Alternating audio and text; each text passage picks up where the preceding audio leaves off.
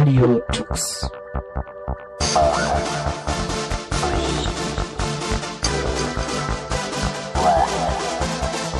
The German Linux Radio, the German Linux Radio.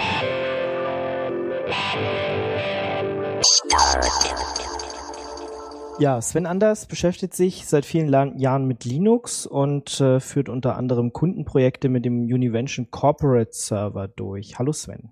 Hallo Ingo.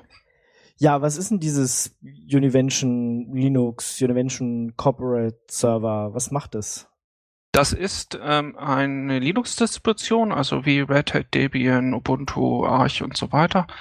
Ähm, und die hat äh, den Fokus auf Unternehmen, ähnlich wie Red Hat und so, und benutzt schon seit vielen Jahren äh, OpenLDAP. Das ist so der zentrale Punkt. Man hat da ähm, als erstes setzt man immer einen Univention Master auf und da äh, ist dann ein OpenLDAP-Server mit drin, der hat eine Web-Oberfläche, da kann man dann wirklich nicht viel falsch machen. Da klickt man dann einfach an, einen neuen Benutzer hinzufügen und sagt dann, ja, der Benutzer soll so und so heißen und äh, soll das Passwort haben und äh, dann richtet, ist, landen diese Daten alle in der LDAP und ähm, wie bei einer Linux-Distribution üblich, sind dann halt äh, diverse Softwarepakete dabei, zum Beispiel Mail-Server und ähnliches. Und die greifen alle auf diese LDAP wieder zu. Das heißt, wenn ich dann Benutzer anlege, dann ähm, ist der gleich automatisch auch im IMAP-Server verfügbar und gleichzeitig kann er sich per SSH einloggen und ähm, das erleichtert sehr vieles und ähm, deswegen ist sie eben bei Firmen auch beliebt. Im privaten Umfeld äh, hat sie, glaube ich, keinerlei Bedeutung und auch in dem Open Source Bereich oder in, im Vereinsbereich hatte sie bis jetzt keine Bedeutung. Aber es gibt jetzt seit einem Vierteljahr oder so die UCS Core Edition. Das heißt, man kann äh, dort, glaube ich, bis zu 100 Benutzer kostenfrei einsetzen. Und ich finde deswegen äh, wollte ich hier auch mit euch drüber reden, weil ich denke, jetzt ist es auch wirklich so, dass man sagen kann, ähm, es, es lohnt sich auch für, was weiß ich, zum Beispiel eine Familie. Ich setze ihn hier ein. Für meine Familie irgendwie, äh, meine Kinder, meine Frau, Opa, Oma, die im Nachbarhaus wohnen, die landen alle auf so einem UCS-Core. Oh, ja. Was bringt es, wenn die da, äh, also was, was, was machst du damit, wenn, wenn ihr jetzt zu Hause einen UCS dazu stehen habt?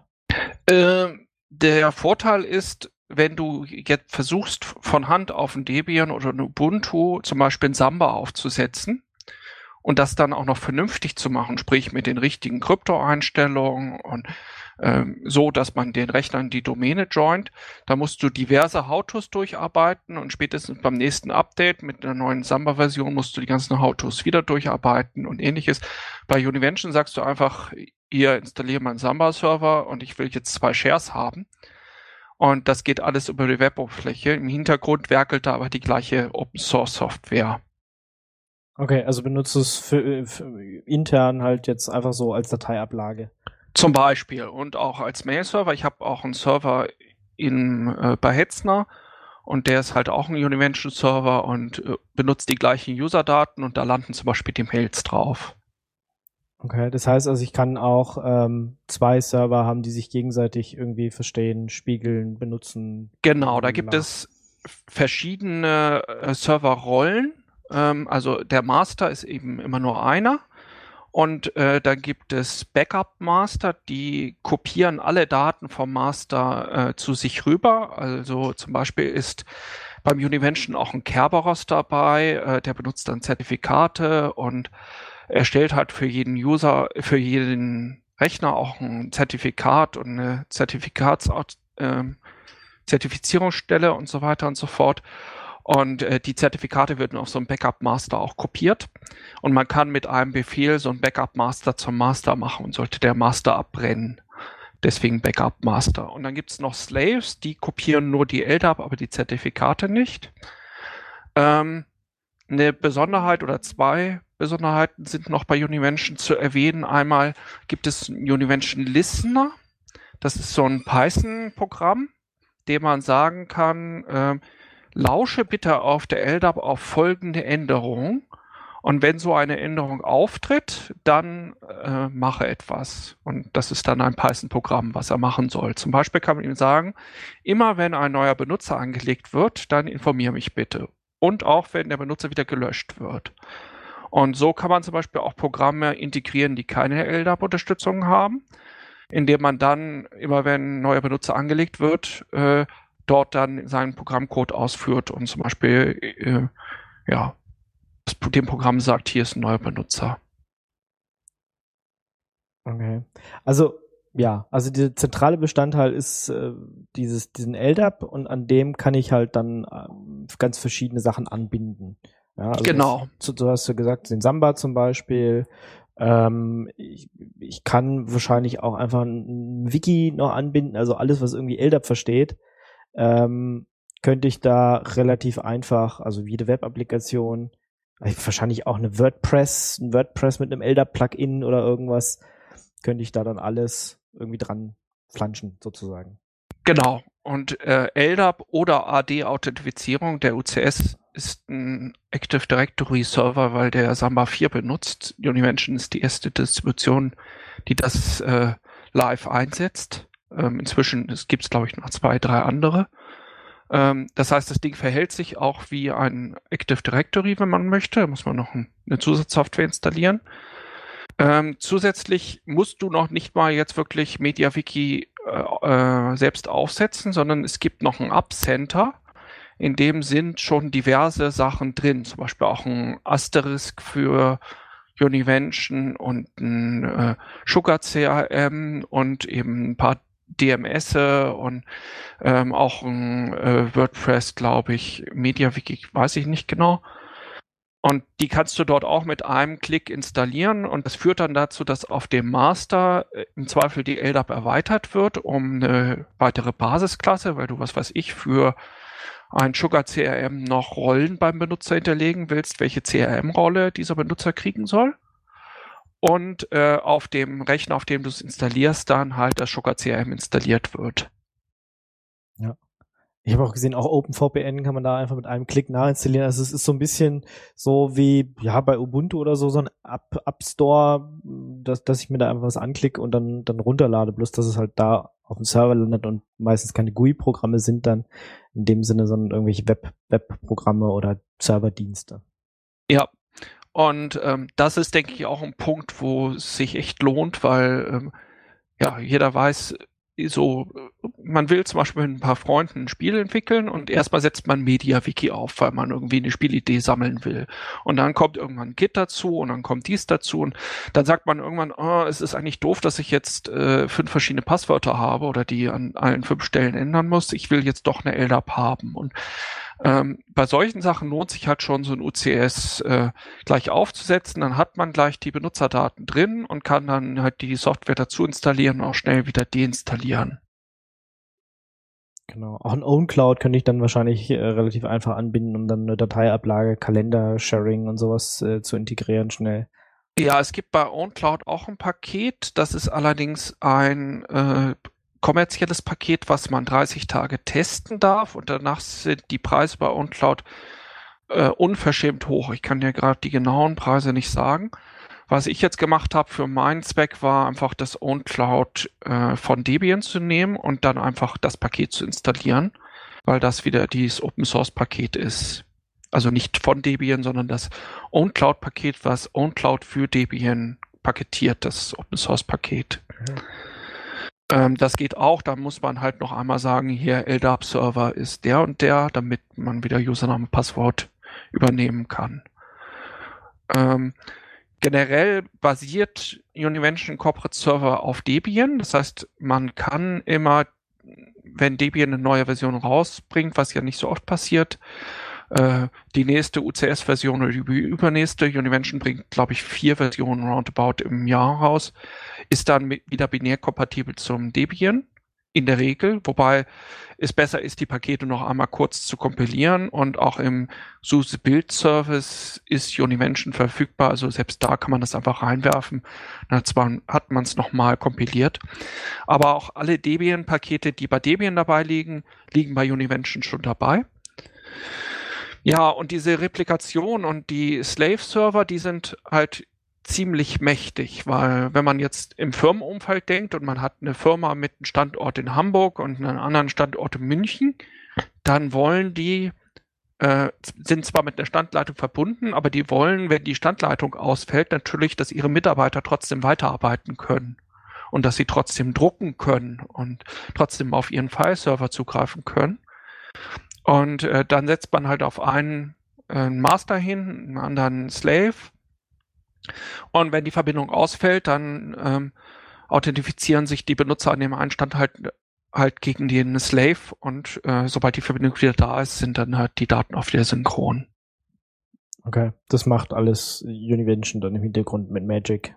Genau, und da gibt es sogar noch äh, selektive Replikation. Das benutzen die zum Beispiel bei den Bremer Schulen. Alle Bremer Schulen sind mit Univention äh, verbunden, dass man sagt, äh, alle Schüler und alle Lehrer sind ähm, in, auf irgendeinen Master bei der Bremer Schulverwaltung einmal eingerichtet. Und äh, wenn sich ein Schüler neu anmeldet, wird er da gleich angelegt und wenn ein Lehrer neu eingestellt wird, auch. Und das Gymnasium ähm, in irgendeiner Straße kriegt halt, äh, hat zwei Server. Das ist nötig, weil wegen Datenschutz, dass äh, die Schüler nicht die Abi-Klausuren vom Lehrer sehen können und ähnliches. Mhm. Gibt es halt ein Verwaltungsnetz für Schulen, ein äh, Schülernetz für den Informatikraum. Und ähm, die kriegen dann nur die Schüler von, also der Maß, der Slave für äh, den Informatikraum kriegt dann zum Beispiel nur die Schüler und Lehrer äh, repliziert, die auch in dieser Schule angemeldet sind. Mhm. Ah ja. Okay, also so könnte ich das auch, ähm, ja, wenn ich ein Unternehmen habe, was weiß ich, bestimmte Standorte, die Leute, die da sind, sind halt da verfügbar. Also ich meine, könnte ja sein, dass es irgendwie 20.000 oder so oder 30.000 äh, Großunternehmen ist mit so vielen Leuten, dann müsste man auch nicht alles überall hin replizieren. Genau, wobei das natürlich den Vorteil hat, dass wenn jemand äh, zwar eigentlich in Hamburg arbeitet oder seinen Laptop mitnimmt nach München, dass dort das Laptop halt auch bekannt ist und dass dann in der Univention LDAP auch stehen kann, wenn du im Netz von München bist, dann kriegt er immer folgende IP-Adresse. Mhm. Das ist halt auch wieder eine, ein Bestandteil, der im UCS-Basis drin ist, DHCP, DNS, äh, ähm, ja, Drucker sind dort auch drin, also ein CUPS-Server, man kann da, äh, Druckertreiber sind da schon alle hinterlegt, das heißt, man setzt auf dem Master auf, dass man in München einen neuen Drucker hat und äh, der wird dann automatisch für den Server in München konfiguriert. Okay. Dann ähm, hattest du auch noch gesagt, ihr macht ziemlich viel mit Groupware, also E-Mail, Kalender, äh, Kontakte. Wie funktioniert das? Da, die binden sich dann auch einfach an den an den LDAP an und machen Schema-Erweiterungen und äh, dann ist es alles so fein. Genau, also wir haben, sind Ox-Distributor oder Partner und ähm, also Open Exchange. Open Exchange, das gibt's dabei. Es gibt Zarafa. Ähm, ich weiß gar nicht, ob es noch ein paar mehr gibt. Abcenter, unimension.de kann man das sehen. Tine, glaube ich. Ja, Tine stimmt. Tine ist auch noch dabei. Ähm, und ja, die installiert man auch in der Regel über dieses Abcenter. Das ist ein Klick.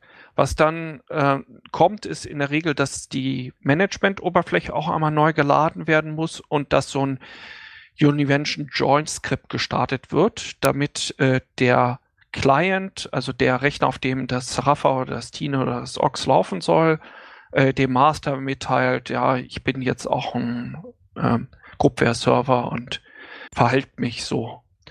Und das ist zum Beispiel auch ziemlich gut, wenn du jetzt eine Filiale in München und eine in Hamburg hast, dann kannst du halt auch zwei OX-Server aufsetzen, eine für München, eine für Hamburg, dann geht das Laden der Mail im Zweifel schneller, wenn du sonst die Standleitung vielleicht auch nicht so eine große Bandbreite hast, weil du da Geld sparen willst.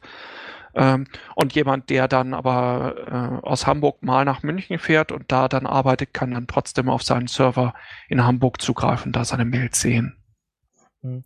Hast du gesagt, ihr seid Open Exchange Distributor, also ähm, das ist und und es ist da trotzdem in diesem App Store drin. Ähm, wie funktioniert das dann mit der Abrechnung? Weil ähm, Open Exchange, da sind zwar große Teile irgendwie Open Source, aber eigentlich muss man es ja doch bezahlen. Das gleiche ist natürlich bei Zarafa und bei Tine der Fall. Größtenteils sind es Open Source, ähm, ähm, ja, Groupware-Dinger, die man aber im kommerziellen Umfeld halt bezahlen muss. Wie funktioniert das dann? Äh, wo kaufe ich das dann? Muss ich dann zu dem Distributor gehen wie bei euch jetzt? Oder kommt dann plötzlich eine Rechnung rausgeflogen, wenn ich mir das da in diesem App Store irgendwie installiere? Oder wie stelle ich mir das vor? Du so eine App installierst, dann wird zwar Ox informiert, aller, also wenn du so ein Univention das erste Mal installierst, musst du eine E-Mail-Adresse angeben und kriegst dann von Univention die Lizenz bei der Core Edition halt automatisch. Da gibst halt nur eine E-Mail-Adresse an, kriegst äh, so einen Lizenzfall, da spielst du dann wieder ein und damit weiß dann halt auch Univention, dieser Server wird von dieser Person oder so betrieben. Und wenn du im App-Center sagst, ich will ein Ox installieren, da kriegt auch Ox, kriegst du erstmal eine, eine Hinweis, Achtung, Ox wird informiert, dass du das jetzt installierst. Und Ox kriegt eine Mail, ähm, der Sven hat das jetzt installiert. Also die E-Mail-Adresse wieder. Und kann dann im Zweifel nachfragen. Es gibt jetzt gerade in der äh, Umsetzung eben des Abcenter hat jetzt auch einen Store oder soll bekommen Store. Das, da bin ich jetzt nicht genau informiert, wie weit die sind. Also man soll auch bei Univention direkt bezahlen können, direkt eine Ox-Lizenz kaufen können. Aber in der Regel ist im Moment noch so, dass man dann halt die Lizenz für das Ox bei Ox kauft und dann gibt es im Univention Oberfläche oder in der Aux-Oberfläche irgendwo einen, einen, Button, hier das Lizenzfile einspielen und dann spielt man das da ein. Ähm, das Ox zum Beispiel ist wirklich Open Source, man kann es äh, so kompilieren, aber wenn man ähm, eine Firma ist, würde ich auch immer empfehlen, das zu kaufen, weil man will ja auch Support haben. Man möchte ja, wenn der Ox-Server steht, wenn die Groupware steht, die wichtigste Komponente, in der alle Termine sind, da auch äh, schnell wieder Hilfe haben. Und äh, ja, wenn man das aus den Sourcen selbst kompiliert, dann muss man halt dann auch selbst sehen, wo man hin will. Eine weitere Besonderheit im Univention ist die Univention Management, äh, nee, die Univention Config Registry. Ähm, das ist so ein bisschen wie die Windows Registry. ähm, wo man. Muss ja jetzt kein Qualitätsurteil sein, ja? nein, da sagt man erstmal, oh Gott. Aber ähm, bisschen strukturierter oder sehr viel strukturierter. Also man versteht, wenn man äh, von dem System von Linux halbwegs eine Ahnung hat, versteht man ziemlich schnell, was die einzelnen Keys bedeuten. Also gibt es zum Beispiel ein Key, Interface, Address, äh, Interface-ETH0-Address und der ist dann auf die IP-Adresse, was weiß ich, 192.168.1.1. Und ähm, da fragt man sich zuerst, was soll das? Man hat ja bei Linux Config-Dateien, die liegen in einem etc-Verzeichnis und da kann man ja eigentlich alles einstellen.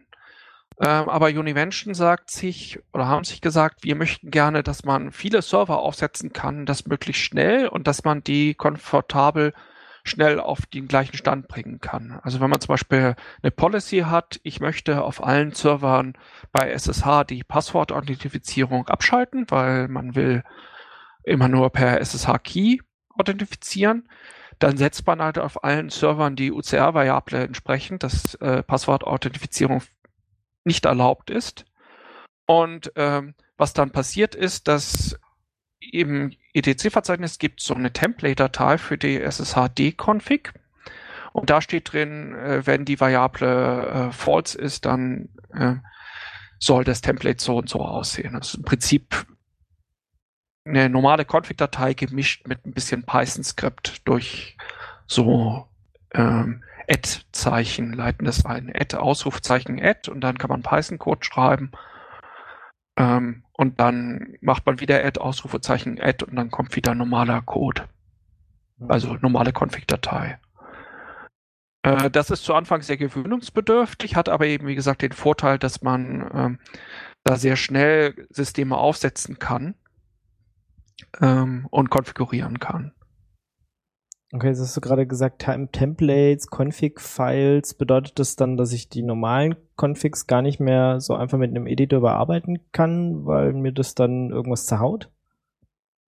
Ja, also wenn du ein Paket hast, was unter Univention-Kontrolle ist, was auch nicht jedes ist, ähm, dann solltest du das nicht einfach die normale Datei bearbeiten, sondern wenn du was in der Datei ändern willst, entweder die entsprechende UCR-Variable setzen oder die Template-Datei äh, bearbeiten. Das ist auch kein Problem. Also wenn Univention für die Config-Option keine Möglichkeit vorgesehen hat, das zu verändern, dann bearbeitest du die Datei halt an einer etwas anderen Stelle und rufst einmal UCR-Commit äh, Dateiname auf und dann äh, wird die Datei überschrieben mit der neuen Version.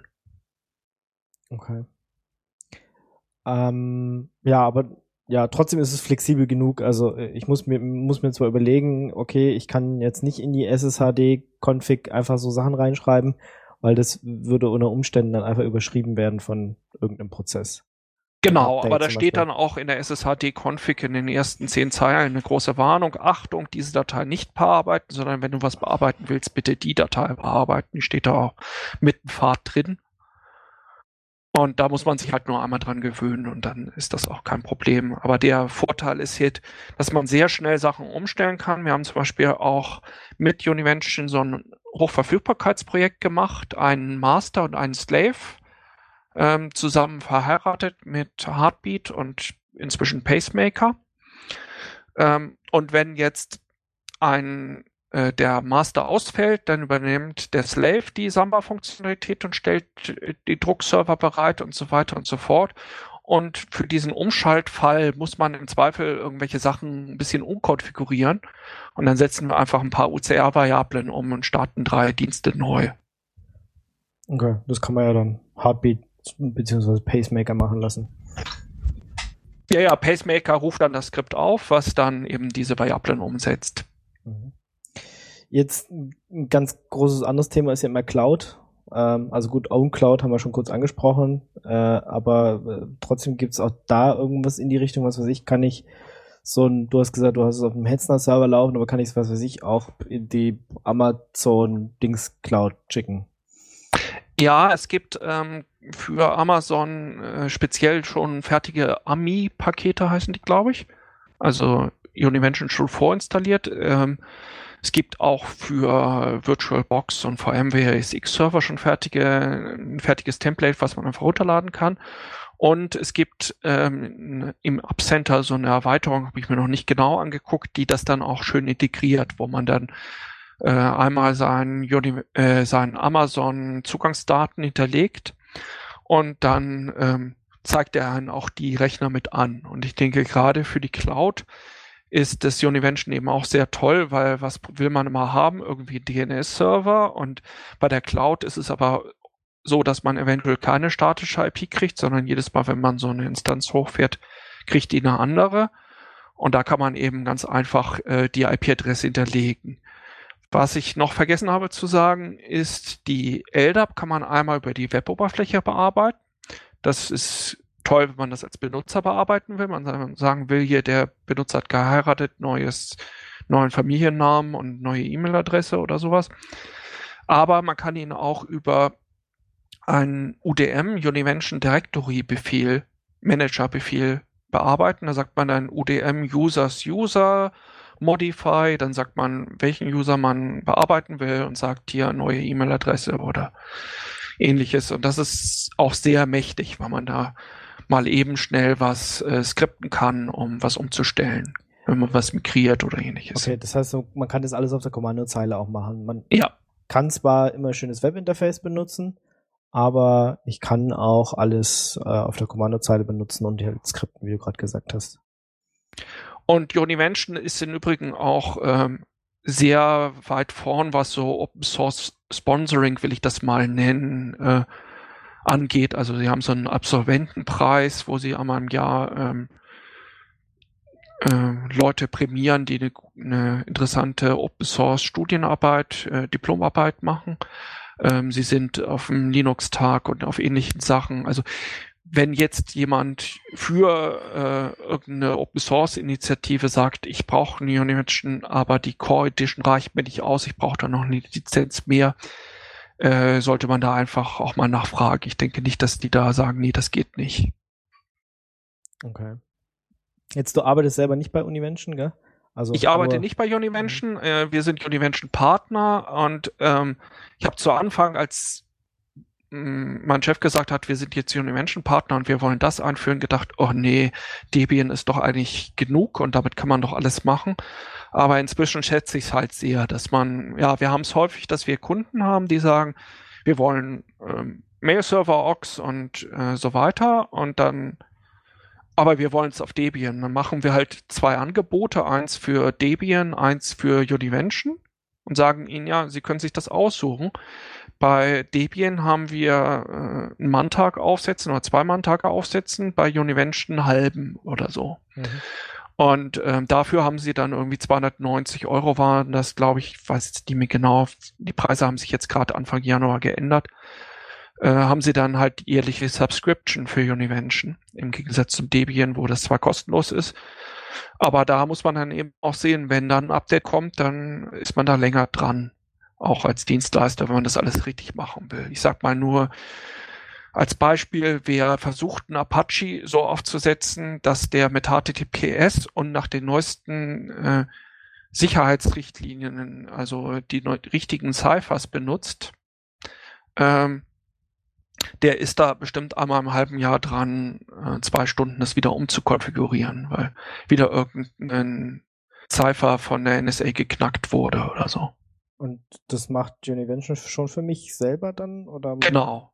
Ah ja, okay.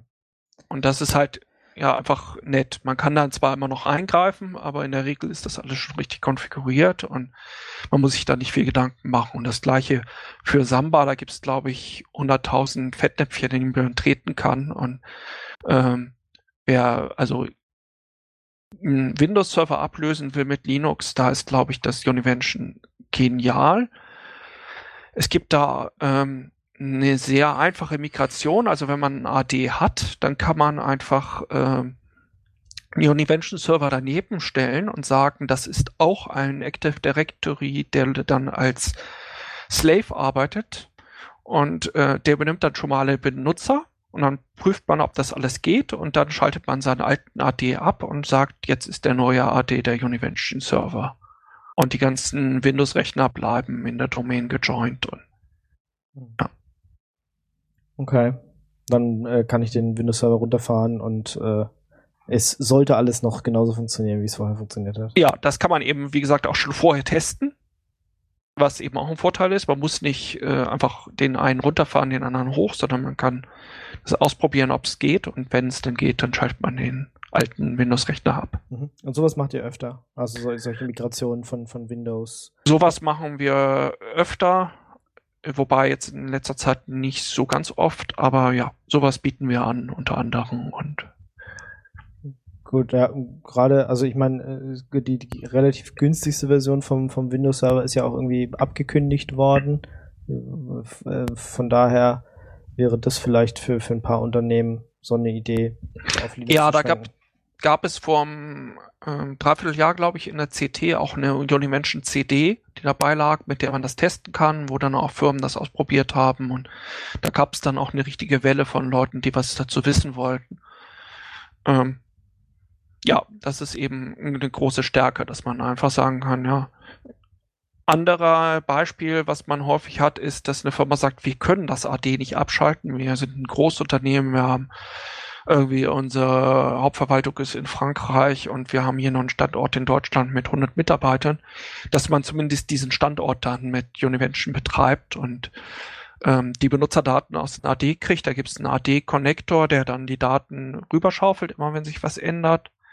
Und der geht auch bidirektional. Das heißt, man kann dann im Univention sein Passwort ändern und dann ändert sich das auf der D-Seite und umgekehrt. Okay. Also für, für solche sowohl mittelständischen Unternehmen lohnt sich die Lösung dann wahrscheinlich am, am ehesten, oder? Weil du gesagt hast, okay, für Vereine wäre das sicher auch was, aber die Sachen, die du gerade beschrieben hast, sind ja eher dann für, für große Unternehmen interessant. Ja, wobei ich eigentlich denke, also wenn ich jetzt ein Unternehmen gründen würde mit drei Mitarbeitern, würde ich sofort irgendwie eine LDAP haben wollen. Weil du willst nicht irgendwie Passwörter an verschiedenen Stellen pflegen. Mhm. Wenn ein Mitarbeiter ausscheidet, willst du den einmal sperren können. Und, ähm, das gleiche eben mal Verein. Du willst, wenn du sagst, wir brauchen ein Wiki und eine Mailingliste und dies und das, willst du auch nicht äh, fünf, sechs verschiedene Stellen haben, wo der Benutzer dann wieder sein Passwort ändern muss, sondern eigentlich eine Stelle. Und das leistet halt so ein LDAP. Eben. Und wenn man OpenLDAP von Hand aufsetzt, äh, ja, dann kann man dem Benutzer auch nicht sagen, ja, änder mal dein Passwort. Weil der müsste sich dann auf dem Debian-Rechner einloggen und dann im Zweifel Passwd eingeben. Und äh, das kann man normalen User nicht zumuten. Aber bei der Univention-Oberfläche kann man halt sagen, hier, das Passwort darf der Benutzer ändern und vielleicht seine Raumnummer und seine Privatadresse. Und dann kann er sich einfach auf der Management-Oberfläche einloggen und diese Daten selbst ändern. Dafür lernt man vielleicht ziemlich viel über OpenLDAP. Ist die Frage, ob man das möchte, aber wenn man es alles selber macht, lernt man natürlich eine Menge. Ja, wobei ich inzwischen äh, umgekehrt vorgehe, wenn ich was lernen will über einen Dienst, dann gucke ich mir das Univention-Paket an und gucke mir ein, was ist da eingestellt und wie funktioniert deren Listener. Das ist ja auch alles im Quelltext vor, äh, liegt das vor. Und da kann man eben auch sehen, aha, was machen sie denn da? Und da sind dann auch sehr interessante Sachen dabei, dass da steht hier wegen Bug machen wir Workaround XY. Ähm, und darauf würde man halt auf Anhieb nicht kommen und man kann da sehr schnell auch lernen, wie was gut funktioniert. Mhm. Äh, manche Sachen sind auch ein bisschen, ja, da würde man sich manchmal wünschen, dass das schneller vorangeht. Also ich sag mal, ich hätte gerne schon vor drei Jahren DAV-Code für Univention gehabt, aber es gibt halt im Moment nur ein Cyrus. DAV-Code ist in der Planung, wird jetzt wohl auch umgesetzt, aber äh, das wäre manchmal schöner, wenn es da schneller gehen würde. Und ich hoffe auch, dass wenn mehr Leute sagen, oh, das hört sich gut an, dass die dann einfach sagen, ja, Listener ist ja alles verfügbar, man kann ja so ein Paket bauen und dann ins Abcenter einspielen und dann können alle davon profitieren. Hm. Also kann ich auch äh, selber, wenn ich ein Unternehmen bin, ähm, sagen, ich baue äh, Pakete, bringe die dann halt da in den App Store und ähm, kann die darüber vertreiben dann auch irgendwie. Oder halt genau. Halt, oder was kostenloses erstellen und kriege das da auch irgendwie rein. Genau, und da kriegt man eben auch ganz schnell sehr große Bereichbreite, weil Univention schon in Deutschland äh, recht stark eingesetzt wird, auch wenn man wenig davon hört. Und wenn man ein Abcenter ist, gerade in der ersten Zeit wird das doch sehr oft geklickt. Wir haben für die Sugar CRM Integration ähm, so ein Paket gebaut und ähm, ich würde sagen, da kriegen wir so vier, fünf äh, Leute, klickt das im Mon in einer Woche an. Okay. Um es dann mal auszutesten um es mal auszutesten so und das ist ja für ein Unternehmen im Prinzip auch immer gut, wenn sie zumindest schon mal jemanden haben, der Interesse zeigt, weil nichts ist blöder als so Kaltakquise, dass man sich jetzt Telefon klingelt, äh, setzt und jemand anruft und sagt, wo haben Sie einen Computer, wollen Sie nicht ein CRM-System kaufen? Ähm, aber wenn jemand schon sagt, ich installiere das mal testweise, den dann anzurufen, zu sagen, hier, Sie haben es ja installiert, kann ich Sie da noch weiter beraten? Wollen Sie vielleicht mal die Professional-Version ausprobieren, die man halt übers äh, Abcenter nicht installieren kann? Und kann ich Ihnen hier noch ein Demo-Zugang machen? Da sind die Leute ja dann auch in der Regel eher dankbar für, für weitere Hilfe. Okay. Und so, so läuft es dann. Also ihr kriegt halt eine E-Mail, dass sich der das installiert hat und dann äh, ruft ihr den mal eine Woche später an oder so. Genau. Und ich denke, das äh, ist auch akzeptabel. Dass, damit rechnet ja auch jemand, der vorher so einen Hinweis kriegt, Achtung, Ihre E-Mail-Adresse wird dann an Digitech gesendet. Der kann sich dann ja nicht beschweren. Und gut, wir haben dann halt auch, sage ich mal, 90 Prozent sagt dann, nee, danke, ich habe es nur einmal kurz getestet. Aber eben die 10 Prozent, da kann man dann vielleicht was werden. Mhm. Hast du auch Erfahrungen mit äh, anderen Systemen, außer jetzt Debian und ähm, dem darauf aufsetzenden Univention, also zum Beispiel mit Red Hat Enterprise Linux oder SUSE Pendant oder so? Nee, nicht wirklich. Also äh, wir bauen zwar manchmal ein paar Pakete für Red Hat oder SUSE, aber dass ich da, mich, mich da wirklich wohlfühle, ist nicht der Fall. Also also du könntest jetzt nicht sagen, was, was ist denn irgendwie der Unterschied zwischen, was weiß ich, Open, äh, zwischen Univention und, und äh, dem Red Hat Enterprise Linux. Weil das ist ja so gerade so die andere größere Sache, wenn man ein größeres Unternehmen ist, was man sich vielleicht angucken würde ähm, und dann einführt bei sich. Die haben ja sicher auch alles mit äh, OpenLDAP und äh, Cloud und äh, bladiblub. Ja, aber ich glaube, sowas wie den LDAP-Listener, äh, den gibt es bei den anderen nicht. Und das ist zum Beispiel ein, ein geniales Tool, weil man damit ganz schnell was, was bauen kann. Eben so, wenn es das nicht schon gäbe, zum Beispiel für ähm, Cups, um einen Drucker anzulegen, gibt es ja so einen LP-Admin-Befehl, den man normalerweise nicht benutzt, wenn man das nur einmal macht. Dann gibt, loggt man sich auf Port 631 ein und klickt da auf Drucker hinzufügen. Aber wenn man das in großen Umgebungen machen soll und äh, da mal eben für alle HP-Drucker von dem Modell irgendwie einen neuen Printertreiber installieren muss, da ist das natürlich genial, wenn man das einmal eine LDAP machen kann. Und sowas kann man eben da integrieren, auch selbst einen Listener schreiben. Man kann die Web-Oberfläche erweitern, kann sagen, hier gibt es ein paar neue Felder und die sollen der Benutzer bearbeiten können. Ja. Gut. Okay, also das waren so meine Fragen. Ähm, ich denke, es ist ein bisschen klar geworden, für, für, für wen das jetzt vielleicht interessant sein könnte, sich das mal anzugucken. Ähm, ihr habt die Möglichkeit, euch die, diese Core Edition ja mal runterzuladen, die einfach mal auszuprobieren oder die halt erstmal in einer virtuellen Maschine zu testen. Und ähm, ja, wenn man äh, will, kriegt man da, glaube ich, ähm, also diese kostenlose Variante reicht wahrscheinlich für die meisten und wenn sie dann halt nicht reicht, dann muss man ähm, äh, UCS, also diese Corporate Server halt kaufen und ähm, je nachdem, wie viele User man da braucht, äh, kostet es dann halt. Genau. Und wer äh, irgendwie Probleme hat, es gibt äh, unter Forum Univention ein Forum, wo man auch äh, gerne Fragen stellen kann. Die werden auch in der Regel recht schnell beantwortet. Es gibt einen Bug-Tracker. Ähm, das lohnt sich auch sehr. Also einen ähm, öffentlichen Bug-Tracker. Also einen öffentlichen Bug-Tracker. Ich gucke hier gerade noch mal die ähm, 50 Nee. Ja, es gibt eine Lizenzbedingung dafür und die erlaubt auch durchaus kommerzielle Nutzung für die UCS Core ähm, Edition, aber man kriegt halt keinen Support. Aber auch wenn man keinen Support hat, kann man im Forum Fragen stellen und ähm, kriegt dann in der Regel auch mal eine Antwort. Und unter docs.univention.de gibt es auch eine sehr ausführliche Anleitung, auch für wie man ein eigenes Univention Debian Paket bauen kann und ähnliches, wie das mit Listener funktioniert, wie mit der Config Registry, wie man dann Template anlegt und ähnliches. Mhm. Okay. Ja, gut. Dann Sven, vielen Dank. Ja, ich danke dir dass du uns mal erklärt hast, wie ähm, Univention Corporate Server funktioniert und was da so die Vorteile vielleicht gegenüber einem normalen Debian sind, wo ich äh, mir das ähm, alles, zwar auch alles machen kann, aber äh, natürlich mehr Know-how brauche oder mich da überall einarbeiten muss und so hier jetzt eine Web-Oberfläche habe und äh, die Sachen äh, vielleicht auch jemanden dann in die Hand geben kann, der nicht so bedarft ist und ich vielleicht dann nur noch, äh, was weiß ich, Second-Level-Support machen muss weil er das meiste alleine hinkriegt. Das ist doch auch ganz gut. Gut, vielen Dank. Ja, bitte. Vielen Dank fürs Zuhören.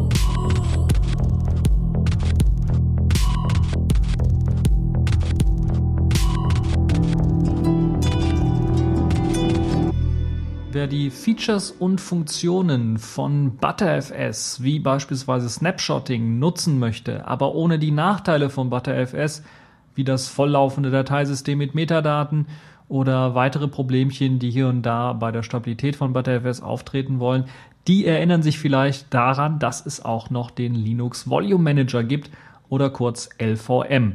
Und damit kommen wir auch zum aktuellen Tooltip, denn ich möchte euch ein kleines Schätzchen vorstellen, das ich entdeckt habe. Ein recht unbekanntes Programm, weil ich bisher noch nichts davon gesehen habe, irgendwo auf irgendwelchen Webseiten oder in irgendwelchen Videos oder Screencasts.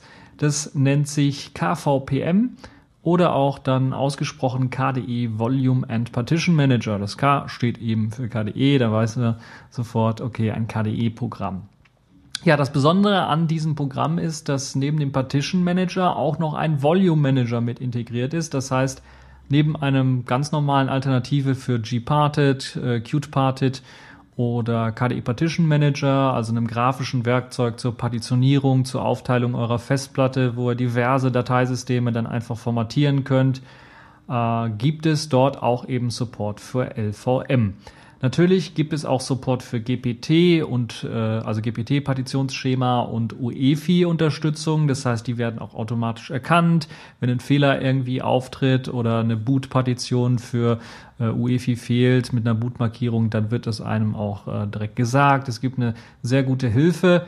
Leider äh, alles noch äh, nicht lokalisiert, also in Englisch gehalten. Trotzdem eine sehr, sehr gute Hilfe auch mit an Bord die einem hilft, äh, dann solche Problemchen aufzulösen. Man hat verschiedene Optionen auch für die Ext-Partitionierung oder für die Ext-Formatierung, also die Partitionierung oder die Formatierung von Ext-Partitionen.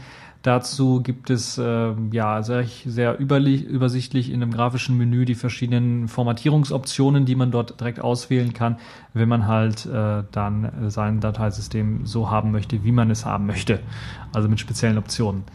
Es gibt aber auch sehr, sehr schöne LVM-Features. Äh, LVM-Features, die beinhalten zum Beispiel das Aufteilen der verschiedenen ähm, Volume Groups, äh, das Mirrorn von Volume Groups oder von eben Logical Volumes. Snapshots erstellen kann man dort auch. Das ist eben eines der großen Funktionen, wozu man nicht unbedingt ButterFS braucht, sondern auch LVM nutzen kann.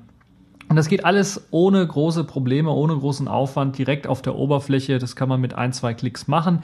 Das heißt, wenn ihr ein Physical äh, Volume erstellt habt, habt ihr auch die Möglichkeit, dann natürlich ein Volume Group zu erstellen. Wenn ihr eine Volume Group erstellt habt, könnt ihr dann ein, in einem neuen Reiter die verschiedenen Logical Volumes anlegen und dort äh, dann ganz einfach äh, rumhantieren, rumbearbeiten, Snapshots erstellen, vergrößern, verkleinern, äh, neue Logical Volumes hinzufügen, neue Physical Volumes hinzufügen und so weiter und so fort. Das geht alles. Für die Leute, die jetzt nicht wissen, wovon ich rede, äh, da hat man in der Vergangenheit immer für sehr viele Befehle auf der Kommandozeile gebraucht und hier ist das alles schön mit äh, einem Rechtsklick oder in der Toolbar einfach mit einem Klick ähm, machbar in der grafischen Oberfläche, ohne dass man sich die ganzen Befehle merken muss. Äh, gerade das Verkleinern und Vergrößern von Partitionen ist in dem Fall doch recht gut.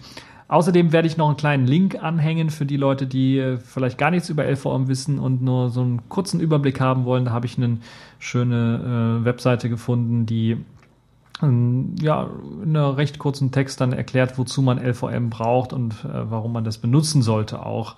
Äh, der Text ist schon ein bisschen was älter, das heißt, äh, warum man es benutzen sollte, bezieht sich dann doch eher äh, etwas auf die Vergangenheit, vielleicht aber auch natürlich immer noch aktuell für einige Leute, die Server betreiben, sicherlich sehr interessant, dort mal reinzuschauen.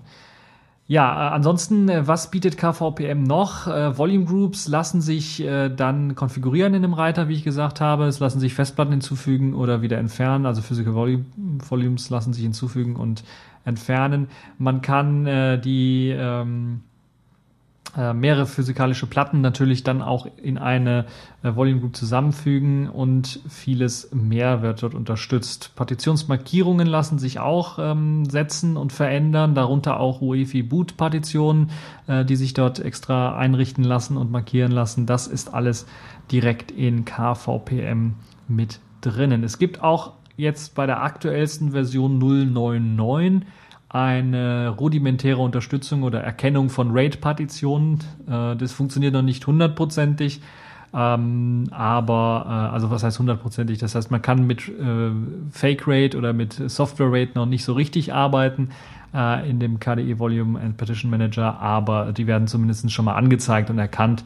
Das ist vielleicht für den einen oder anderen auch äh, recht interessant. Also insgesamt bin ich doch äh, erstaunt, weil ich so ein Werkzeug bisher noch nicht gefunden habe, das äh, so gut funktioniert, das einem in einer ordentlichen Oberfläche so schön erlaubt, dann LVM äh, Geschichten aufzubauen.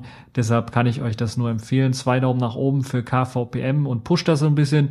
Äh, vielleicht kommt dann irgendwann mal eine deutsche Übersetzung davon auch und gerade auch das Handbuch, das äh, bietet dort auch eine ganze Menge an Infos. Kann man sich unbedingt auch nochmal anschauen. Also KVPM auf jeden Fall ein sehr interessantes äh, Projekt. Äh, ist, glaube ich, bei Debian und bei Ubuntu sollte es dann auch kein Problem sein direkt in dem Paketmanager mit drin. Bei anderen Distributionen muss man schauen, ob man sich eventuell den Quellcode irgendwo besorgen muss. Bei SourceForge ist das Ganze gehostet. Das Programm wurde im letzten Jahr äh, geupdatet und äh, wie gesagt 099 ist die aktuellste Version. Da kann man damit rechnen, dass eventuell in Zukunft dann auch vielleicht noch äh, Software Rate Support mit hinzukommt mit einer Version 1.0 oder 1.01 oder sowas und wir dann in Zukunft das auch noch mit an Bord haben. Auf jeden Fall ein kleiner Geheimtipp als Alternative zu Gparted oder dem KDE Partition Manager, äh, den KDE Volume and Partition Manager, KVPM.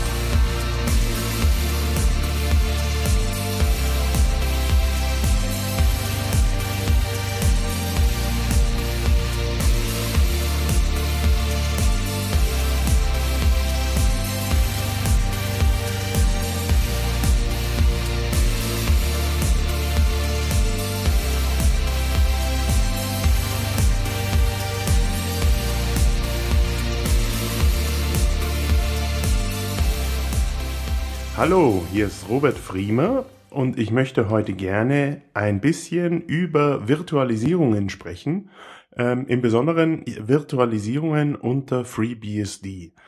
Ähm, ich arbeite schon seit geraumer Zeit mit FreeBSD ähm, in verschiedenen Bereichen, Servern, äh, Workstations, mittlerweile auch Router und hier habe ich natürlich auch viele Erfahrungen gesammelt, was Virtualisierungen unter FreeBSD sind und äh, wie man sie natürlich nutzt.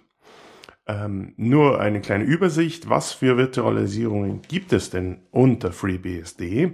Hier gibt es klassische Virtualisierungen wie QEMU oder Xen, die richtige virtuelle, virtuelle die richtige Maschinen virtualisieren, aber auch sowas wie Wine, das eigentlich ja kein richtiger Virtualisierer, äh, Virtualisierer ist, sondern eigentlich nur ein Schnittstellenkonverter, ähm, der lässt uns äh, Software von anderen Plattformen laufen auf unserer Maschine unter KDE, GNOME, was man gerne haben möchte.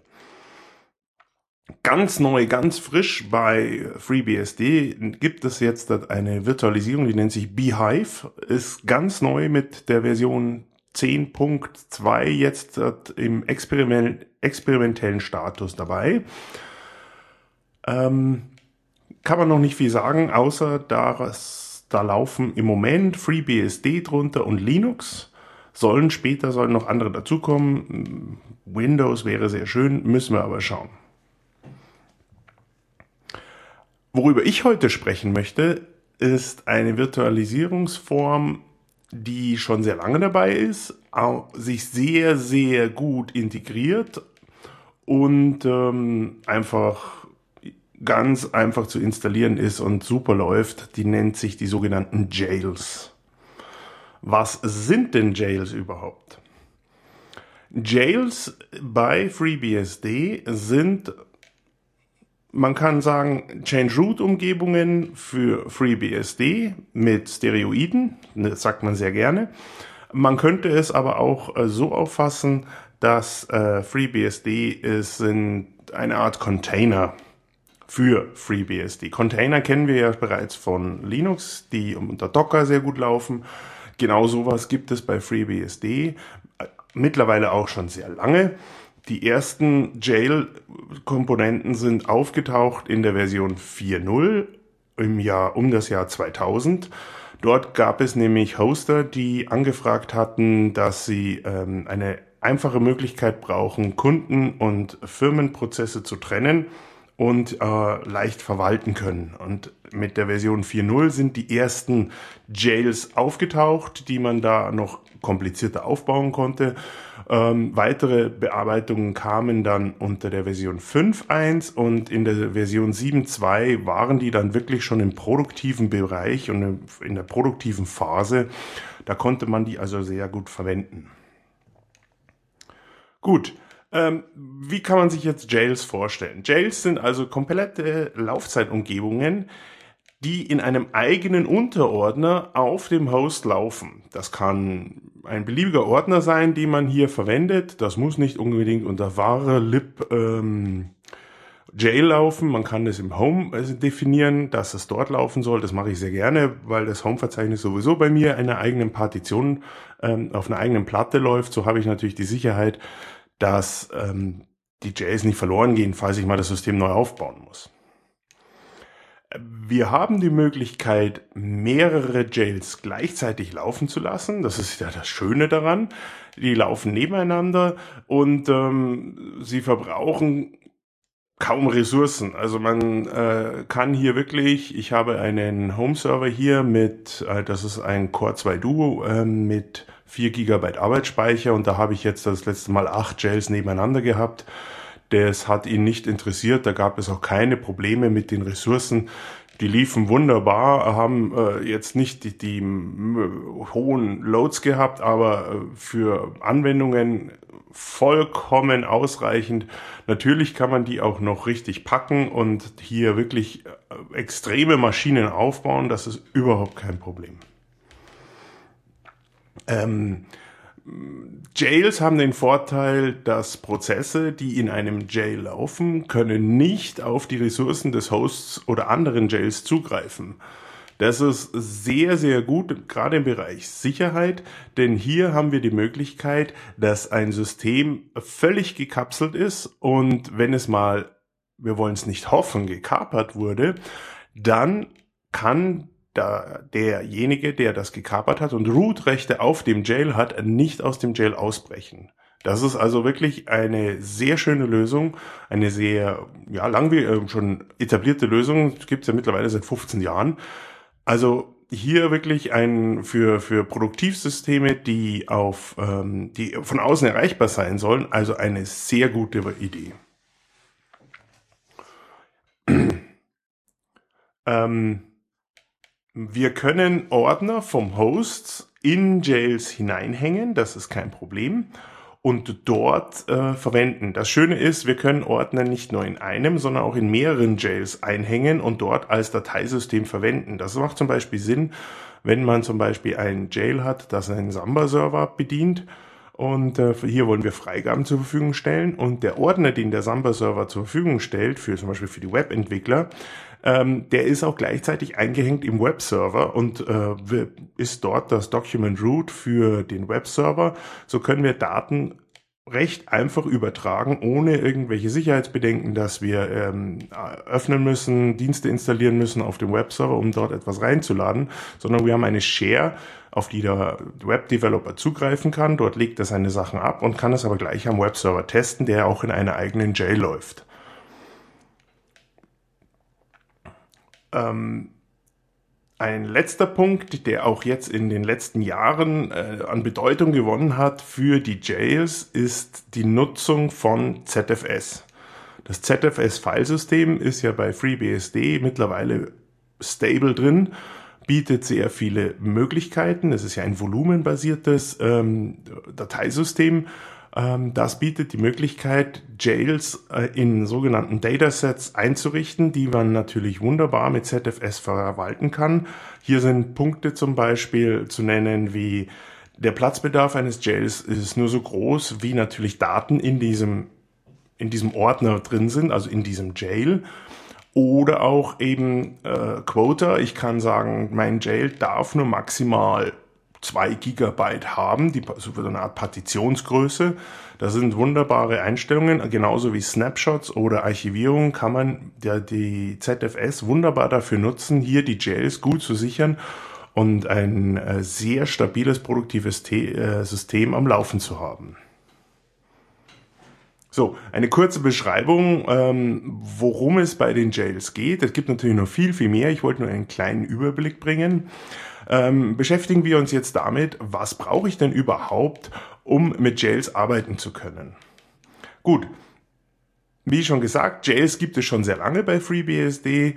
Die sind mittlerweile ein fester Bestandteil und somit wird im Grunde keine zusätzliche Software benötigt und auch beim Kernel sind keine extra Anpassungen nötig, wie es zum Beispiel bei Linux ist, wenn wir zum Beispiel Xen unterstützen wollen müssen wir da extra Sachen noch reinkompilieren. Das ist für die Jails nicht nötig. Das ist sehr angenehm.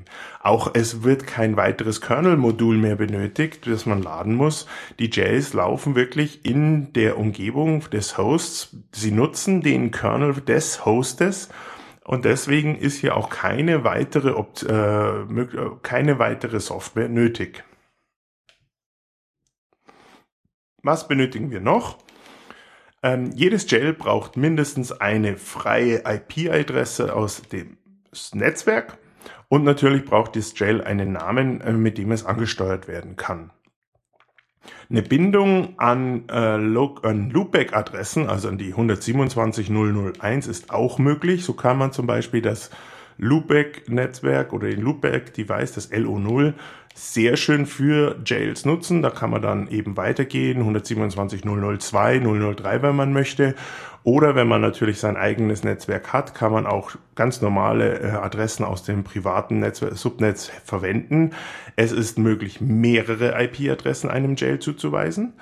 Und IPv6-Adressen sind auch mittlerweile möglich. FreeBSD ist ja schon sehr weit dabei mit IPv6. Ähm, die haben also schon viele Implementierungen, die allgemeingültig sind, entworfen aus dem FreeBSD-Team. ähm, sind möglich und ähm, werden hier auch, können hier integriert werden. Wenn man IPv6 verwendet, kann man das da auf alle Fälle integrieren. Ja, das war eigentlich schon alles, was man braucht. Ähm, ich mittlerweile, also ich habe angefangen mit Jails äh, zu arbeiten. Äh, da hat man die wirklich händisch äh, aufgebaut. Das ist optimal, ist sehr viel Arbeit. Ähm, bis dann ähm, ungefähr um 2005 herum kam eine neue Software, die nannte sich EasyJail. Ähm, das ist eigentlich ein kleines Skript nur und dieses Skript ähm, unterstützt einen äh, bei allem, was man mit JS macht, beim Aufbau eines Jail-Systems auf einem Rechner, erstellen, verwalten, löschen von äh, Jails und das hat wirklich viel, viel Arbeit äh, einfacher gemacht, weil wir damit ähm, alles wesentlich schneller und einfacher machen können. Und ich möchte eigentlich auch gerne heute beschreiben, das Erarbeiten mit EasyJail, denn ähm, das ist wesentlich produktiver, als es von Herrn Hand zu machen. Wer gerne möchte, der kann das machen von Hand. Der kann man auch sehr viel lernen wieder über Jails und, und die Funktionalitäten, aber es ist halt wirklich sehr viel Arbeit. Wenn man nur mal sagen möchte, ich möchte halt schnell ein Jail aufbauen und äh, etwas ausprobieren, da würde ich einfach EasyJail ähm, empfehlen, weil das so wesentlich leichter macht die Arbeit. Gut.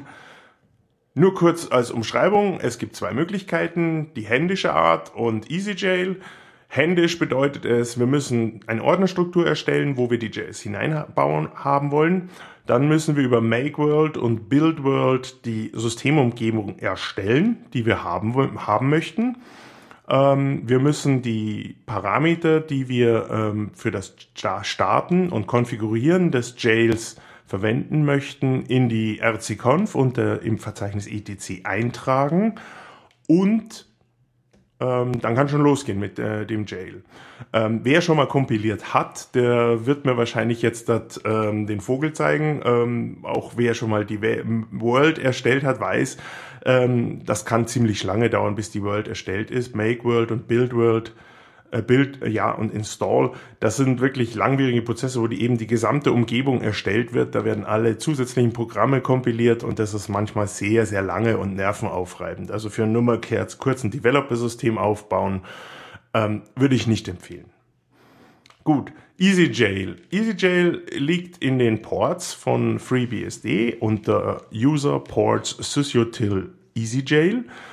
Das kann man eben unter, äh, herunterladen oder installieren über das Package-System oder man kompiliert es über die Ports, äh, wird installiert und schon mal eingerichtet und auch die nötigen Dateien wie die Conf-Datei wird abgespeichert ähm, unter user local etc. Dort liegen also die, es liegt eine EasyJail-Conf-Datei, ähm, in der wir alle Einstellungen für das System machen, sprich wir definieren einen äh, Ordner, den wir als Root-Ordner für die Jails hernehmen. Den Rest müssen wir nicht mehr machen, denn beim ersten Start von dem Service äh, werden dann alle anderen Sachen dort eingerichtet. Ähm, wenn man einen anderen Ordner nehmen möchte, wie der, den EasyJail verwendet, klar, wir müssen die Ordner erstellen, wir tragen in die RC-Conf nur ein, dass wir den EasyJail-Service starten möchten beim Booten. Und ähm, dann geht schon los direkt mit EasyJail, denn wir sagen jetzt hier auch MakeWorld und BuildWorld. Das ist wie beim händischen Arbeiten natürlich ein langwieriger Prozess, aber dieses, diesen Prozess machen wir nur ein einziges Mal. Warum? EasyJail nutzt, ähm, hat folgende, ähm, EasyJail hat folgende Arbeitsweise. Es wird ein sogenanntes BaseJail erstellt, in dem sozusagen die ganze Umgebung abgelegt wird. Das dient dann als Template oder als Grundgerüst für alle weiteren Jails. Das heißt, wenn wir ein neues Jail erstellen möchten, müssen wir dann nicht mehr dieses Make World und Build World machen, sondern er integriert das Base Jail in diesem Jail als Unterordner mit äh, Systemlinks und auch als Read-Only-Links. Das heißt, dass man aus dem Jail heraus nicht die Systemkomponenten verändern kann. Das ist eine sehr, sehr praktische Sache, dient auch der Sicherheit und läuft wunderbar. Gut, hat man ähm, das Build World und Install World ausgeführt und ist man da endlich durch, kann man schon eben ein Jail erstellen mit EasyJail Admin, so heißt der Befehl, create. Ähm, wir können dann den IP-Adresse angeben und die, den Jail-Namen und nach 10 Sekunden ist das Jail fertig. Will man ein zweites machen, einfach neue IP-Adresse und neuen Namen und das zweite ist nach 10 Sekunden fertig ist dann auch eingerichtet. Wichtig dabei ist, wir müssen die IP-Adressen vorher an den Netzwerk-Device, an den wir verwenden wollen, anheften. Also den Loopback-Device, da können wir ja Netzwerk-Aliasse anhängen. Das heißt, jeder Netzwerk-Device kann mehrere Netzwerk, äh, kann IP-Adressen verwalten. Das muss vorher natürlich gemacht werden, äh, weil sonst funktioniert das Ganze nicht. Wir dürfen auf gar keinen Fall eine IP-Adresse nehmen, die in, äh, schon verwendet wird oder gar die äh, Adresse vom Host verwenden. Das funktioniert nicht. Das muss sauber getrennt werden. Aber das ist eine Sache, die kann man schnell machen. Äh, man äh, editiert die rcconf, äh, fügt äh, ne, IP-Aliasse ein, startet den Netzwerkservice neu oder man bootet die Maschine und schon hat man äh, die IP-Adressen zur Verfügung. Hat man das erledigt, ähm, kann man eigentlich schon das Jail starten und über, man kann dann auch äh, direkt über äh, auf die Konsole draufgehen. Da muss man kein SSH machen oder keine speziellen Tools verwenden. Man kann über ähm, EasyJail Admin, EasyJail-Admin Konsole und Name des, des, des Jails kann man wunderbar direkt drauf zugreifen. Das ist, als ob man auf der Shell arbeitet. Da gibt es auch keine Latenzen oder Schwierigkeiten. Funktioniert einwandfrei. Ähm, was man beachten sollte, es kann sein, dass man, bevor man das erste Jail dann, bevor man das Jail startet, sollte man überprüfen, ob die ResolveConf äh, nicht doch vom Host auf die Jail kopiert werden soll, damit man eben die Name-Server alle zur Verfügung hat, damit man dann von dem Jail auch ähm, ins Netz, ins Internet kommt, falls man zum Beispiel Webserver aufbauen möchte. Äh, wäre es ratsam, zumindestens die ResolveConf zu kopieren. Ähm, möchte man Ports kompilieren auf dem Jail, das funktioniert, ähm, sollte man die Make-Conf aus dem Ordner etc auch in den Ordner des Jails kopieren, damit das Kompilieren natürlich einfacher fällt. Ja, ähm, und schon startet man das Jail und es äh, funktioniert. Man kann sofort äh, die IP-Adresse anpingen. Äh, den Namen muss man in der Hosts-Datei natürlich hinterlegen mit der IP-Adresse. Dann kann man auch über den Namen sofort das Jail anpingen und es funktioniert und erscheint im Netzwerk wie eine eigenständige Maschine. Das ist eigentlich schon alles und das Jail funktioniert. Was macht jetzt das Arbeiten mit Jail aber so besonders? Ähm, beim, An beim Erstellen von ähm, einem Jail wird eine eigene FS-Tab eingerichtet. Dieses, diese FS-Tab ähm, kennt man wahrscheinlich schon, ähm, dient dazu ähm, zu sagen, was für Dateisysteme möchte ich gerne denn zur Verfügung haben im Jail. Ähm, zum Beispiel, ich habe schon gesagt, wir können Ordner aus dem Host-System über ein Null-File-System in Jail verfügbar machen und das da eben verwenden für Freigaben für Webserver, was wir gerne haben möchten. Wir können aber auch in einer eigenen Conf-Datei von dem Jail hergehen und sagen, mein Jail soll zum Beispiel nur eine Core verwenden oder zwei Cores verwenden, damit ich die Last besser verteilen kann auf meiner Maschine. Wenn ich zum Beispiel eine Mehrcore-Maschine habe mit acht Cores, kann ich so wunderbar die Last verteilen und die Systeme besser, ähm, besser am Laufen halten. Das ist natürlich eine sehr, sehr angenehme Sache. Und äh, wir haben hier viele äh, Möglichkeiten, das Optimum aus dem, aus dem Rechner herauszuholen. Wie ich schon gesagt habe, wir können äh, ZFS verwenden. Hier haben wir die Möglichkeit ähm, zu sagen, ich möchte ein Quota haben für dieses Filesystem. Das ZFS ist eigentlich ähm, ja ein volumenbasiertes System. Das Datenset kann ich aber genauso bearbeiten, wie ich es auch bei den Ordnern für die ganz normale Verwendung einrichte. Ich habe also ein Quota, ich kann Snapshots machen. Ein Snapshot von einer Maschine kann ich so erstellen. Ich kann auch hergehen und sagen, ich äh, mache dann auch ein entsprechendes Backup davon. Ich mache, äh, speichere ein Jail in einem Archiv. Das kann ich von einer Maschine dann direkt aus ZFS heraus auf eine andere Maschine übertragen.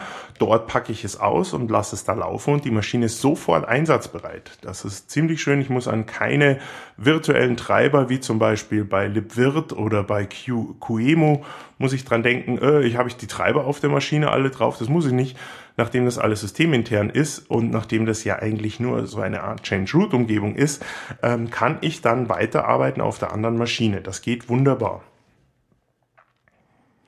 Platzbedarf ähm, ist von den einzelnen Jails relativ gering, denn ich habe ja dieses Base Jail, das eben mir die Grundstrukturen ähm, wie die Basissysteme zur Verfügung stellt. Und das Jail selber hat dann alle zusätzlichen Ordner wie etc, User etc, wo eben eigene Sachen abgespeichert sind, einen eigenen Temp-Ordner.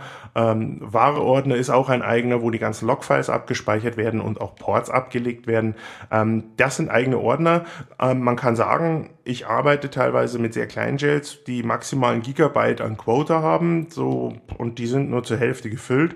Ähm, da kann man wirklich sehr schön auch den Platzbedarf äh, verwalten und weiß, ich habe noch genügend Luft nach oben, falls ich mal bei einem Jail mehr brauche, aus einem Grund, weil ich neue Software habe oder ich werde dort mehr Daten abspeichern, kann ich das Quota vergrößern von dem äh, entsprechenden Datenset und es geht, das sofort ist das verfügbar und ich kann dann weiterarbeiten. Das ist sehr, sehr schön und praktisch. Ähm, möchte ich gerne die Jails aktualisieren, ist dieses ähm, Zusammenspiel zwischen Basis-Template und den Jails eine sehr praktische Sache, denn ich kann über EasyJail Admin dann ein Update fahren und kann dann noch mal ein Install und Build World machen. Und damit wird das Basis-Template aktualisiert und ist das aktualisiert, sind auch alle angehängten, alle implementierten Jails auch aktualisiert. Einmal den ganzen Service neu starten und sofort ist man auf einer neuen Version. Das geht zum Beispiel sehr schön, wenn man ein äh, FreeBSD ein Upgrade macht, zum Beispiel von einer Softwareversion zur nächsten, zum Beispiel von 10 auf 10.1. Ähm, ich kann mit der alten Version weiterfahren, das geht. Ich kann unter 10.1 äh, die Jails weiter unter der Version 10 laufen lassen. Aber wenn ich das nicht möchte, aktualisiere ich zuerst den Host auf 10.1, mache dann ein Build World und Install World und sofort rüstet er die ganzen Jails auch auf 10.1 auf. Einmal den Service EasyJail neu starten und alle Systeme sind auf 10.1 aufgerüstet.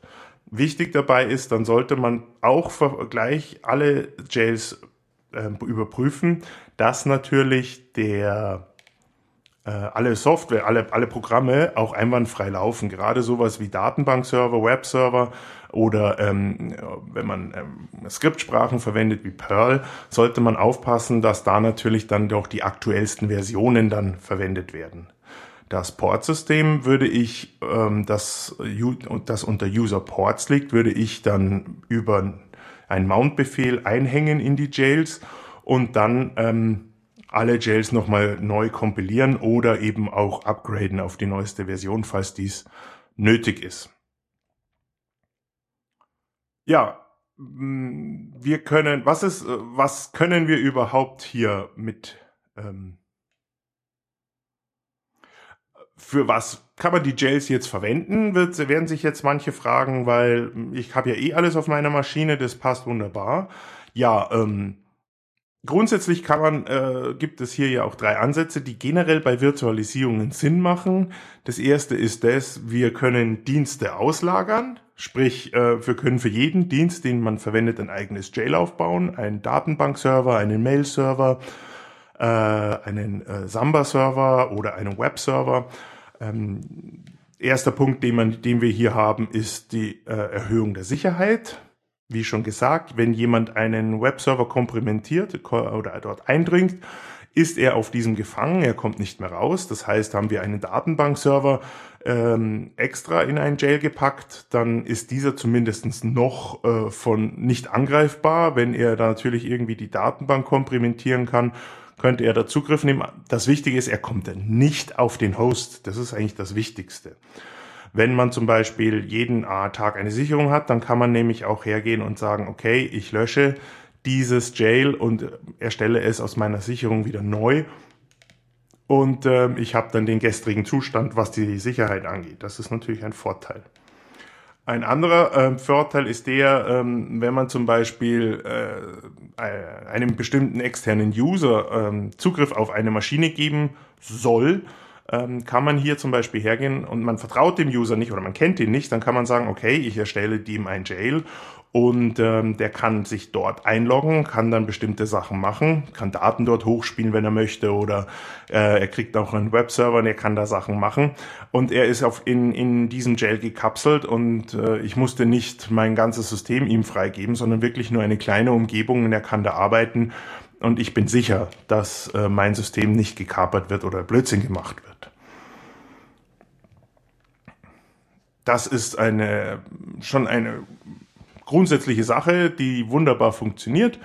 Ähm, die nächste Sache, für was man Jails verwenden kann, ist zum Beispiel ein schneller, unkomplizierter Aufbau eines Testsystems. Ich kann eben, wie gesagt, bei EasyJail relativ schnell eine neue Maschine aufbauen, die komplett leer ist und hier kann ich dann zum Beispiel, wenn ich einen neuen Mail-Server aufbauen soll, die neue Software einspielen, kann es schon mal testen, funktioniert alles, äh, kann ich es kompilieren ohne Probleme, kann ich es einrichten, ähm, ist es vielleicht möglich, schon eben Postfächer hier ähm, einzurichten und die funktionieren dann und ich kann dann recht schnell und unkompliziert umswitchen. Der alte Server kann ja noch weiterlaufen und ich hänge dann bei der Umstellung das neue, das die das Mailarchiv, die, die Mailverzeichnisse in den neuen Server und ich steige äh, schon relativ schnell um. Ich kann im Nachhinein auch nochmal IP-Adressen ändern von Jails und kann dann die IP-Adresse vom alten Mail-Server dem neuen geben und der äh, Benutzer bekommt davon nichts mit, der muss sich nichts umändern, sondern das kann ich alles im Hintergrund machen.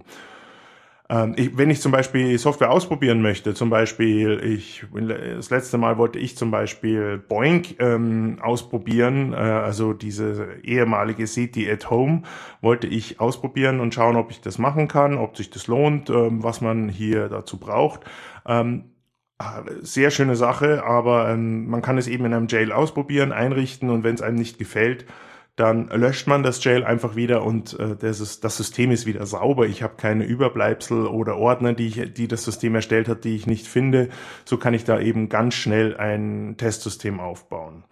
Äh, auch schöne Gedanke ist, ich habe, man kann ein Jail aufbauen, das zum Beispiel die, äh, die äh, Virussignaturen von ClamAV sammelt und ähm, alle meine Rechner, die eben auch ein ClamAV verwenden, holen sich dann ihre Virusdefinitionen von diesem einen Server ab.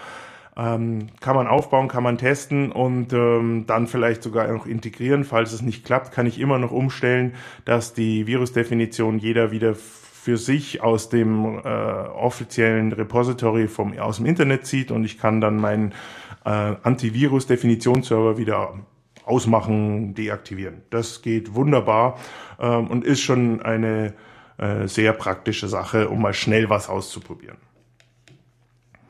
Ja, ähm, habe ich jetzt viel über die Vorteile gesagt und erzählt. Ich muss aber auch ehrlich sein, wo Licht ist, ist auch Schatten. Ähm, die Jails haben auch Nachteile, was Virtualisierung angeht.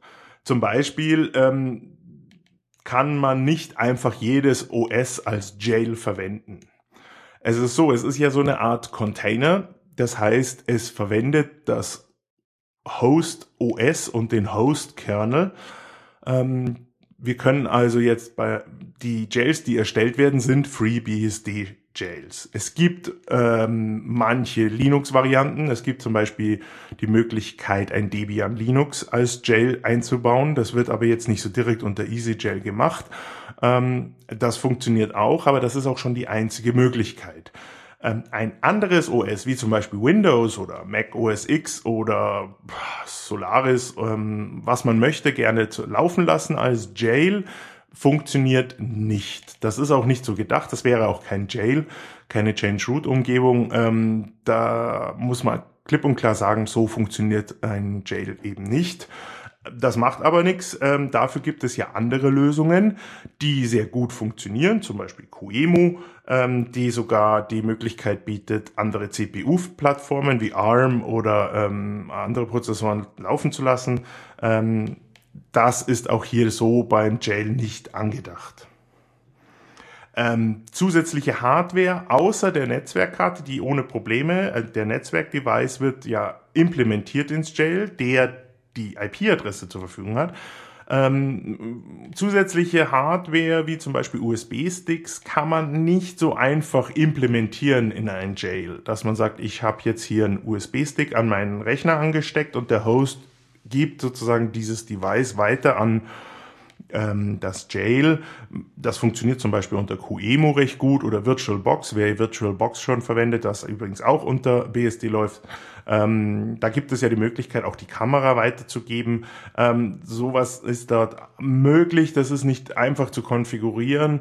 Äh, ist auch, glaube ich, nicht so die Ausrichtung eines Jails. Ein Jail ist wirklich äh, gedacht als ein äh, virtueller Server, der eben hier zur Verfügung gestellt werden soll. Und das ist so die Hauptaufgabe eines ähm, Jails.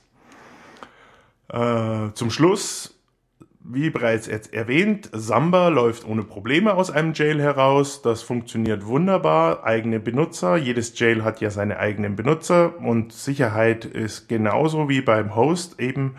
Ähm, was nicht funktioniert direkt ist NFS, die, die Verzeichnisfreigabe von Unix, äh, denn NFS äh, basiert oder braucht unter FreeBSD ein Kernel-Modul, das geladen werden soll und das funktioniert direkt als NFS nicht aus einem Jail heraus. Es gibt äh, schon äh, Tutorials und in Foren findet man auch schon eben Leute, die es geschafft haben, das User NFS äh, zum Laufen zu bekommen. Das ist eine Art ähm, NFS, die unter ähm, äh, unter dem System ohne dem Kernel zu ähm, funktionieren, habe ich selber noch nicht getestet, aber das wäre so der letzte Punkt, den ich eben auch bei mir in meinem System benötigen würde. Ähm, das muss ich nochmal ausprobieren. Wenn ich da mehr Infos habe, würde ich die natürlich in, in einer Sendung natürlich auch äh, kundtun und ein kleines Auto dafür machen. Ja, ähm, dann sind wir eigentlich schon, äh, habe ich schon versucht, einen kleinen Überblick über die Jails in, unter FreeBSD euch zu geben. Ähm, eine sehr gute Anlaufquelle äh, für ähm, wer gerne sich da weiter informieren möchte, der kann im Internet sehr gute Anleitungen finden. Sehr ans Herz lege ich den Leuten das Handbuch von FreeBSD. Das, das findet man direkt unter freebsd.org. Dort auch gibt's eine deutsche Version ähm, und dort das Handbuch gehen. Da gibt's eigene Kapitel für Jails. Und ähm, dann für EasyJail gibt es die Seite des Herstellers erdgeist.org oder man sucht einfach unter den bekannten Suchmaschinen nach EasyJail. Ähm, da findet man auf alle Fälle die Seite des ähm, Erfinders von EasyJail und kann sich dort weitere Informationen holen und ähm, die Manpage von EasyJail ist so ausreichend ko äh, kommentiert und äh, schreibt sehr viel darüber, ähm, dass man da keine Probleme hat, ein Jail-System aufzubauen und hier seine ersten ähm, Schritte in äh, Jails zu machen. Auf alle Fälle, es macht sehr viel Spaß, man kann sich sehr viel Arbeit damit erleichtern und ähm, man kann hier viel, viel Neues kreieren. So, ich hoffe, dass äh, der kleine Beitrag hat euch gefallen und äh, würde mich freuen, von euch zu hören oder auch, äh, wenn Leute da Gefallen dran finden, FreeBSD auszuprobieren, auch mit den Jails. Ähm, ansonsten viel Spaß noch und Servus.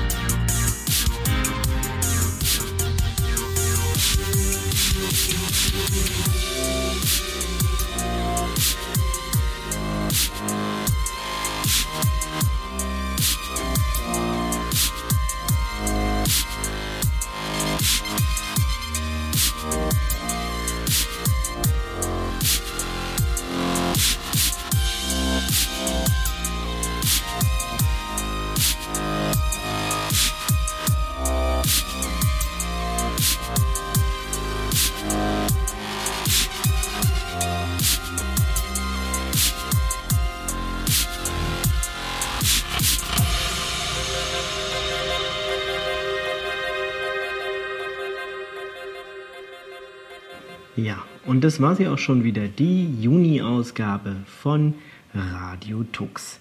So, wir wünschen euch jetzt natürlich ein super Sommer, Sonnenwetter. Den nächsten Tagen soll es ja extrem heiß werden. Ich hoffe, ihr habt irgendwo die Möglichkeit, euch noch Abkühlung zu verschaffen. Diejenigen, die schon in Urlaub gehen, denen wünsche ich natürlich noch viel mehr Spaß, total tolle Erholung. Und äh, vielleicht habt ihr jetzt auch gerade diesen Podcast hier auf den Ohren. Alle anderen, denen, äh, die noch ein bisschen arbeiten müssen, natürlich viel äh, Kraft für die nächsten Tage, wenn es so warm wird und äh, ihr haltet hoffentlich auch noch durch die letzte Zeit. Ja, dann bleibt mir eigentlich nur noch zu sagen, ähm, wer an dieser Sendung beteiligt war. Das waren diesmal Robert, Lejek, Patrick und meiner einer. Und ich wünsche euch wie immer eine frohe Zeit. Passt auf euch auf, habt Spaß und bis zum Juli. Tschüss. Das war eine Sendung von Radio Tux herausgegeben im Jahr 2015 unter Creative Commons, Namensnennung und Wiedergabe unter gleichen Bedingungen.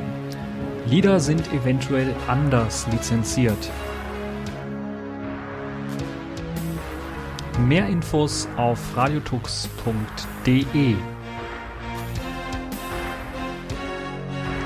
Unterstützt durch Manitou.